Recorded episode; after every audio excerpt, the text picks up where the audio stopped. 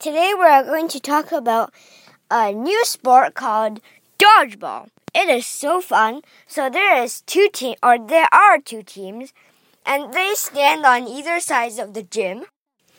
And then they sort they sort of just uh, there are seven sponge balls along the middle line of the gym. And when the ref blows the whistle, the two teams have to run to get the balls.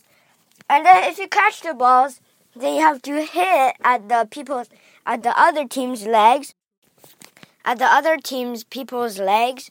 So um, if it hit their legs, then they're out.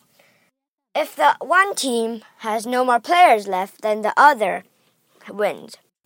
So these are some basic rules. I, I didn't just like tell the fouls and stuff to you, but there are fouls, including hitting people hard on the head. And there's techniques like grabbing a big ball, and then whenever someone throws a small ball at someone on your team, just throw the big ball towards the small ball. And I'm getting so good at that, that technique that every time I have a 10% chance of hitting the smaller ball. That's very big. Some of my classmates, after 200 tries, they couldn't even get it. So, I'm the best at dodgeball. No, I'm not.